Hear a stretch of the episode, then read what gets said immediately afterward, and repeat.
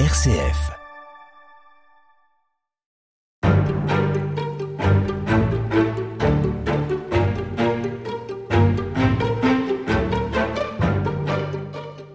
Si on a basculé euh, dans les années 20, euh, Pascal Horry, d'une très très longue période où on a fui le soleil à une période au contraire où euh, on l'a vu comme celui qui pouvait rendre les corps beaux, bronzés, allés.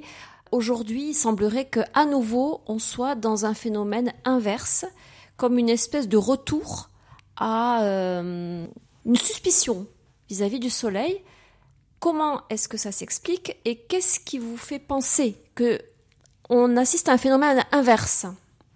Comme son titre l'indique, mon livre porte sur la phase ascendante. Mais comme il a un enjeu théorique, à savoir, mais bon sang, qu'est-ce qui a pris aux Occidentaux, et en particulier aux Occidentales, de basculer de la mise à distance du Soleil à l'exaltation du Soleil? Bon, et j'avance bon, plusieurs hypothèses, en éliminant d'autres hypothèses. Je me suis quand même, à la fin du livre, posé la question du mouvement inverse. Le mouvement inverse commence clairement au début des années 70, alors là aussi, une interprétation un peu élitiste, hein, comme celle qui concernait Coco Chanel pour le, mouvement ascensionnel, euh, met en avant les punks. Alors ce n'est pas négligeable. Euh, vous avez une avant-garde non conformiste qui va renverser tous les codes, et il faut d'ailleurs noter que la révolution punk, entre guillemets, va accélérer un phénomène qui est à mon avis plus important que le dénigrement à l'égard du bronzage, c'est la revalorisation, ce qui est complètement anthropologique, ce qui, ce qui renverse les, les données à l'échelle des millénaires et non pas simplement des centenaires, le tatouage et le piercing. Vous imaginez que dans notre société, aujourd'hui on le sait bien, le piercing et encore plus le tatouage est quand même très présent c'est absolument révolutionnaire par rapport au choix que faisait l'Occident depuis, non pas la plus haute antiquité, mais en tous les cas de, depuis euh, au moins 2000 ans. Il y aurait beaucoup de choses à dire là-dessus, ce serait un autre livre. Bon, j'ai un peu travaillé sur le tatouage et le piercing dans l'histoire du corps que dirigeaient Alain Corbin, Georges Vigarello et Jean-Jacques Courtine.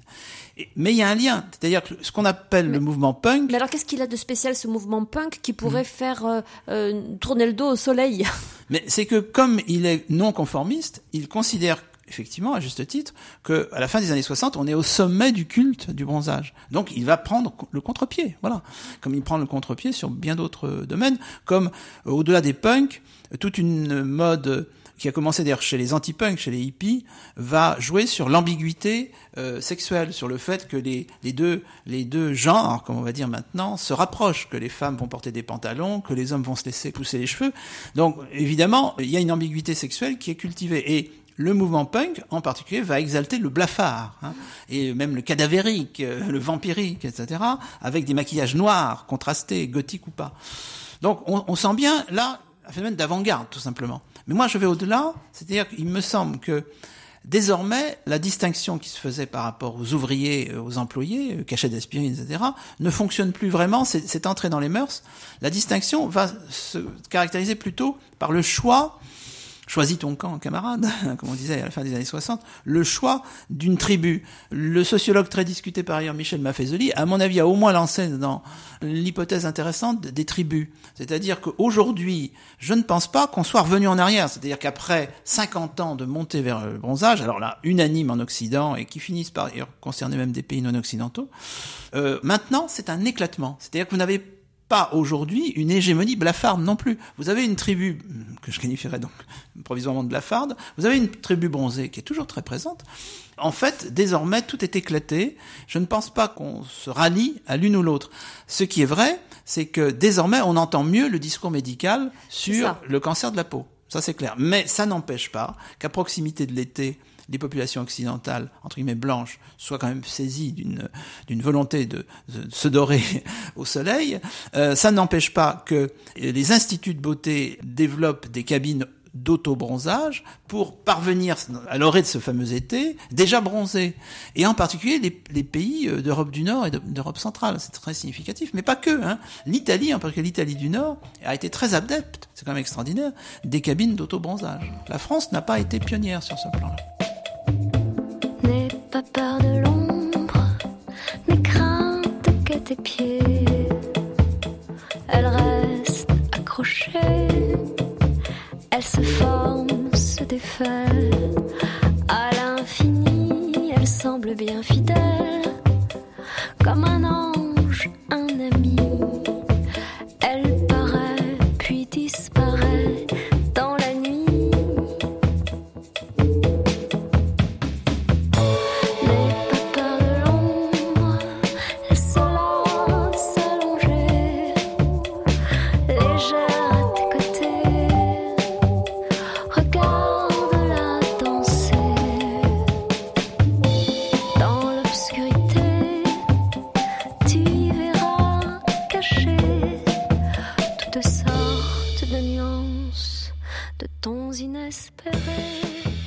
La suite de l'histoire. Ceci dit, quand même, euh, la dimension sanitaire et les problèmes de santé que peut occasionner une exposition trop prolongée au soleil sont quand même euh, acquises. Enfin, il y, a- il y a vraiment eu énormément de, de campagnes de sensibilisation. Sans voit- doute, mais je maintiens que les sociétés n'en font qu'à leur tête et que sur ce plan-là, la réponse des euh, commerciaux, en particulier de produits bronzants, c'est de dire mais nous vous protégeons aussi avec des indices qui n'arrêtent pas de monter. C'est-à-dire nous voulons le beurre et l'argent du beurre. Et donc dans la tribu de ceux qui se tournent vers le bronzage pour diverses raisons, peut-être même parfois psychanalytiques, peu importe, euh, mais parfois politiques, à la limite, ça dépend des pays. Eh bien la réponse c'est mais n'ayez crainte, vous êtes protégés des dangers, vous n'aurez que les avantages. Vous pensez que ces tribus que vous Mhm. définissez, entre guillemets, peuvent aussi correspondre à, des niveaux sociaux, à des classes sociales Alors, trouvons le mot qui serait classe sociale. Euh, je ne suis pas très convaincu. C'est vrai que, à partir du moment où c'est une affaire de distinction, comme aurait dit à un certain moment Pierre Bourdieu, on n'a plus besoin de prouver sa distinction par le bronzage, on peut la prouver d'une autre façon. Il n'en reste pas moins que, euh, en effet, si on va vers les catégories les plus populaires, il est vraisemblable que l'exposition au soleil continue à fonctionner avec un peu de retard, comme avant les années 70. Mais je crois que c'est plutôt au niveau des stratégies personnelles. Nous ne sommes pas par hasard dans une perspective de plus en plus individualiste. Donc chaque individu en Occident va choisir pour des raisons alors qui sont liées à, à son corps lui-même, à son milieu, à sa famille, à ses relations, à, la personne avec laquelle il va vivre, va choisir son, son, son camp. Je maintiens qu'il y a toujours quand même une forte demande, c'est prouvé par les chiffres, de coloration à proximité de l'été. Et on retrouve peut-être la situation des années 20 et début des années 30, à savoir on est bronzé à un certain moment de l'année et d'une certaine façon, on abandonne ses, ses oripeaux pendant l'hiver. Parce que euh, revenir des vacances de février avec la trace des lunettes de soleil indique qu'on est allé au ski. Mais ce voilà. qui n'est pas donné à tout le monde. ce qui n'est pas donné à tout le monde. La distinction est fondamentale, mais quand je dis distinction, contrairement sans doute à Pierre Bourdieu, je ne suis pas méprisant ou surplombant.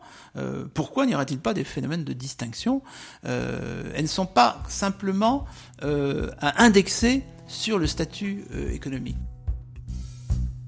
Si l'ombre me cache, chagrin ne me trouvera. Si l'ombre me cache, je rentrerai chez moi.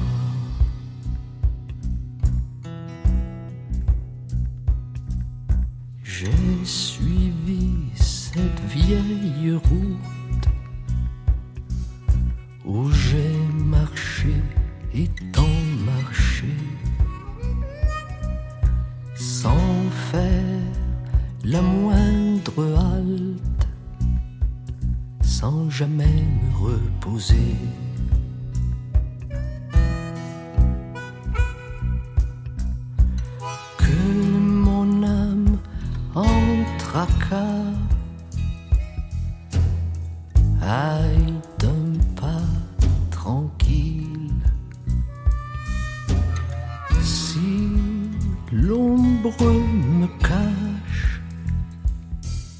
tout le reste elle me sauvera.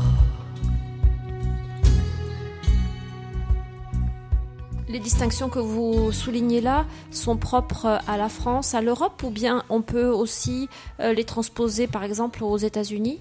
Alors il y a un premier point, c'est que quand on va vers des populations, disons, de, de teint plutôt sombre, euh, la distinction continue à fonctionner à l'ancienne, c'est-à-dire que les dominants, ou supposés dominants, les élites, ont le teint plus clair. Et c'est très sensible encore aujourd'hui dans les Antilles. hein. Donc euh, on a beau dire le contraire, vous avez quand même plutôt intérêt à avoir un teint un peu clair dans euh, la, définition standard euh, de ce qui fait le chic, de ce qui fait la beauté, ou de ce qui fait tout simplement le pouvoir dans un milieu créole. Ça c'est tout à fait clair, on ne peut pas le nier. C'est plus compliqué dans les pays asiatiques. Euh, pour l'instant, la protection à l'égard du soleil est plutôt dominante euh, dans un pays comme le Japon. Vous savez, au Japon, les, plages sont, presque désertes et sales et abandonnées, ce qui est très étonnant dans un pays aussi obsédé par la propreté. Donc, un certain nombre de pays ont évidemment, pour des raisons diverses, un positionnement différent. Mais l'occidentalisation continue à valoriser la possibilité d'exposition. Et puis l'exposition avec protection, ça devient presque absurde, avec de moins en moins de traces de bronzage, mais la possibilité de s'exposer sans crainte, là c'est de nouveau un signe de distinction sociale. Oui. Merci beaucoup, Pascal Horry, de nous Merci, avoir madame. euh, présenté euh, cette invention du bronzage euh, à laquelle vous avez consacré donc un livre qui est paru chez Flammarion dans la collection Champs. Je rappelle que vous êtes professeur émérite à la Sorbonne et que vous êtes donc spécialiste euh, de l'histoire politique et culturelle des sociétés modernes. Encore un grand merci à vous. Merci à vous.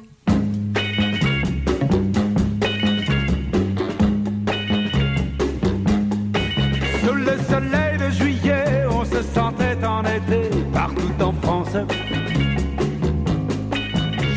n'avais pas de projet, je n'avais rien réservé pour mes vacances. Mais tous mes amis m'ont dit, mais voyons, faites donc comme nous et allez donc, allez donc vous faire bronzer. Sur la plage, sur la plage.